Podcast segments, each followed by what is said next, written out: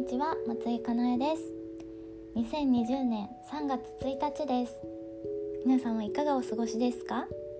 ？2020年も早いものでもう60日が経っています。あ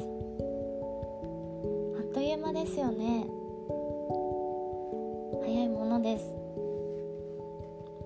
えー、この音声では、始める最初にやってほしいことっていうのをお話ししていきたいと思います。というのもですね、えー、バストアップしたいですっていうコメントとか、えー、バストアップができなくて困っているのかな？なんかバストアップできませんっていうなんか現状報告みたいな コメントがねあの LINE アットに届くことがあります。はいトアップをする時にやっぱりこう失敗する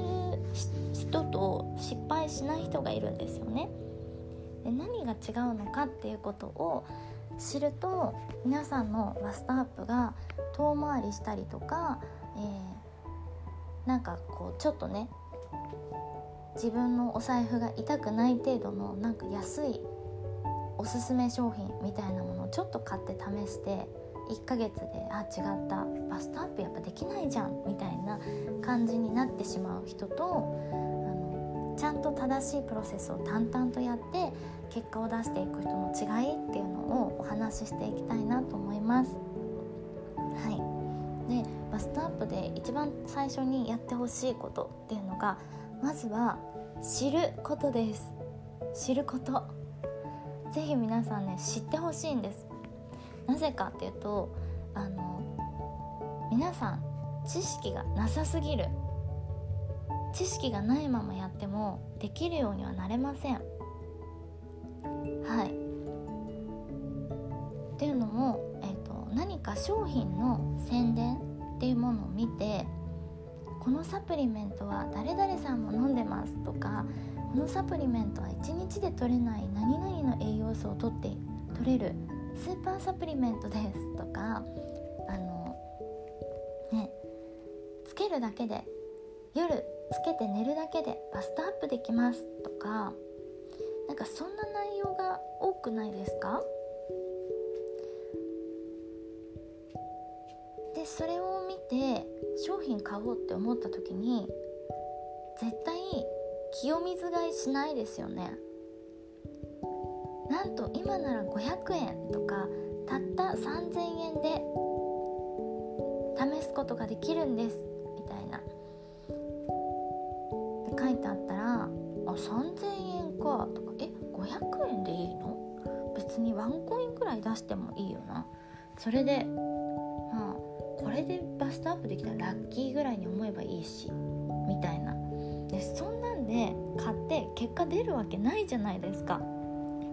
そんなのでバストアップできるとしたら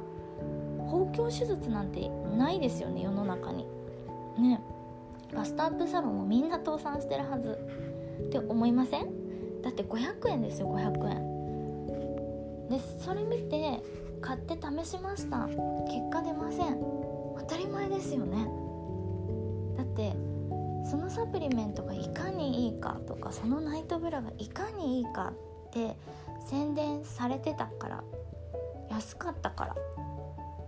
でこれって購入の根拠が安かったとかだってまるさんおすすめしてたもんとかだったら全然あなたに合ってるかどうかっていうところがすっぽり抜けてるしそもそもバストアップってどうやってやったらできるのかってことが何も分かってない状態になっちゃうんですよね。させるって書いてました。え待ってじゃあその広告にそう書いてあったかもしれないけど他のものはちゃんと調べたの？っていうと調べてない方がすごく多いんですよね。いや調べてません。たまたま目にして安かったから買ってみてっていうそのたまたまたまたまたまたまに載せられて買っちゃう。でそれでバストアップできるとしたら宝くじ当たるぐらいの確率になっちゃうんですよね。うん、だって知らないから頭も納得してないんですよ。だから本当かなって思いながら飲んでるわけですよね。本当にこれ飲んでるけどえあれでは次の日にはもう胸が張って痛いくらいって書いてあったけど別に痛くないしなとか。ね。そんな感じの体験ってしたことないですか？なんでこんなにありありと喋れるかって言ったら えっとバストアップサプリじゃないけど私もダイエットサプリとか試したことがあるからです。えー、って。なんかこれお客さんが言ってたやつだと思って買うべきか迷ってるっていう相談を受けてでもまあ私が買ってみたんですよね。別に代わりに毎回買ってあげるわけではないんですけどあこれかと思って。その時はエステティシャンだったのであのもうねプロが使うものしか私は使ったことがないしプロが使うものしか知らないっていう状態だったのでなんかお客様からね、えっと、なんかネットですごく話題になってるみたいなんです。なんか口コミも確かにいいことしか書いてなくてどうなんだろうっていつも思うんですよねっていう話は聞いてたの。へえそんな商品あるんだ。と思ってえしかも安くない？プロが買あのプロユースでね自分が買ってるものだとだいたい定価が1万円とか8,000円とかは最低でもするのに高いのだと3万円とかするようなものが3,000円で売ってるってどういうことだろうと思って原価割れしてるよな絶対みたいな。で、えー、じゃあちょっと調べてみようって思って試したこと何回かあるんですよ。まあ結果出るわけないですよね。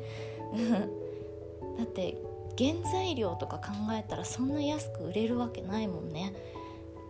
ってことはね量が少ないとか成分がほぼ入ってないとかなんだろうなと思って。要は粗悪品なんだろうな。例えばカプセルに入ってるけどこのカプセルの質とかも良くないんだろうな。とか思って、ね、納得するんですけど。でもなんかあんまりお金をかけずに結果を出したいとかあんまり何もしないで楽して結果を出したいとかいやバストアップなんてできるわけないんだけど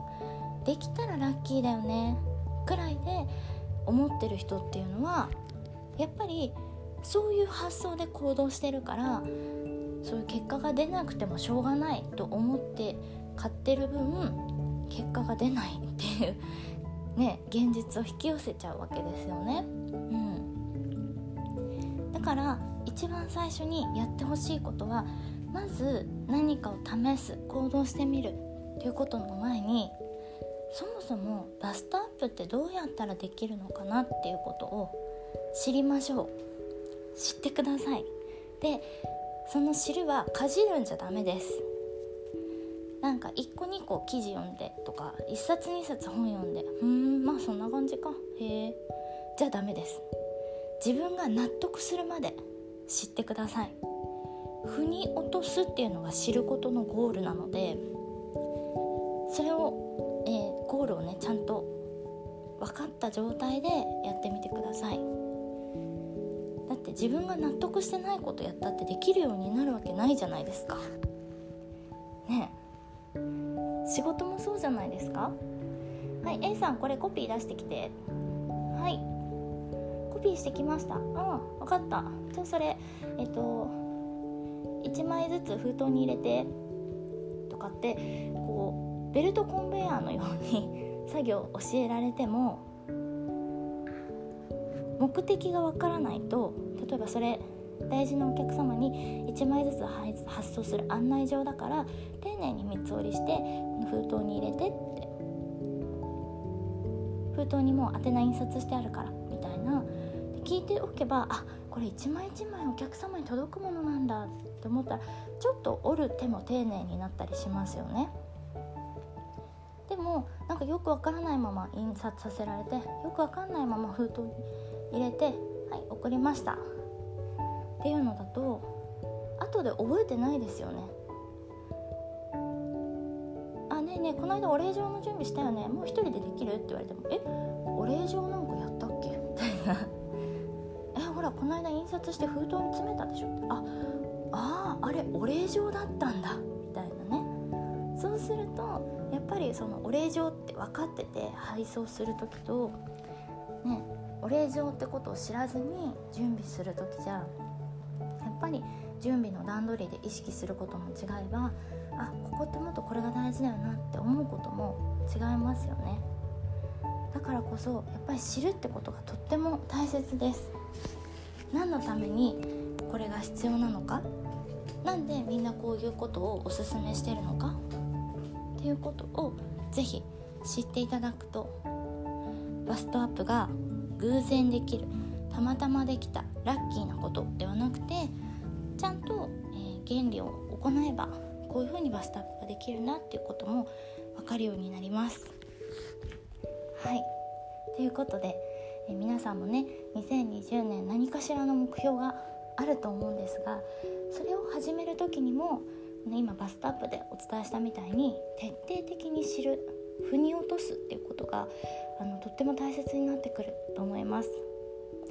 例えばねバストアップとかもなんとなく谷間が欲しいとかなんか彼氏に触られてて申し訳ない気がしてとかなんかそういう風に思ってる方もいたりすると思うんですよね。なんか洋服屋さんで試着とかしてもなんか胸のとこカバカバだとやっぱりなんか買う時恥ずかしいなって思っちゃうとか。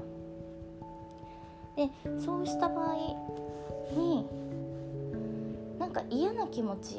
今現状が嫌だから抜け出したい。やっぱおっぱいが大きければいいんだ。発想からバストアップしたいとかね。毎日ブラジャーにカップに入れる時になんかやっぱりスカスカで嫌だなって思ってるとか。って思ってるとなんかその嫌だから変えたいっていう風になってえじゃあなんか手軽に変えられるものでなんか試そうみたいな感じになっちゃうかもしれないんですけど嫌だなって思ってじゃあ自分とあの胸が大きい人の違いは何だろうでもし遺伝だとしたら本当に遺伝だけなのかな？ってことも疑ってみてほしいんですよね。うん、でそうやって知っていくことによってバストアップが偶然できるものじゃなくなってきますので是非知るっていうこと諦めずに行ってほしいなと思います。私もねノートやあと YouTube の動画だったりとか、講座の方でもいろいろと、えバストアップに関する情報っていうのは載せていますので、え Instagram とかねから知ってくださった方も是非あの LINE アットの方からノート読んでいただけたらなと思います。はいね、それでは、えー、2020年の残りの10ヶ月、えー、より皆様が綺麗にそして充実したライフスタイルが送れるように心から願っております。私も、えー、励みたいと思います。それではまた次回の音声でお会いしましょう。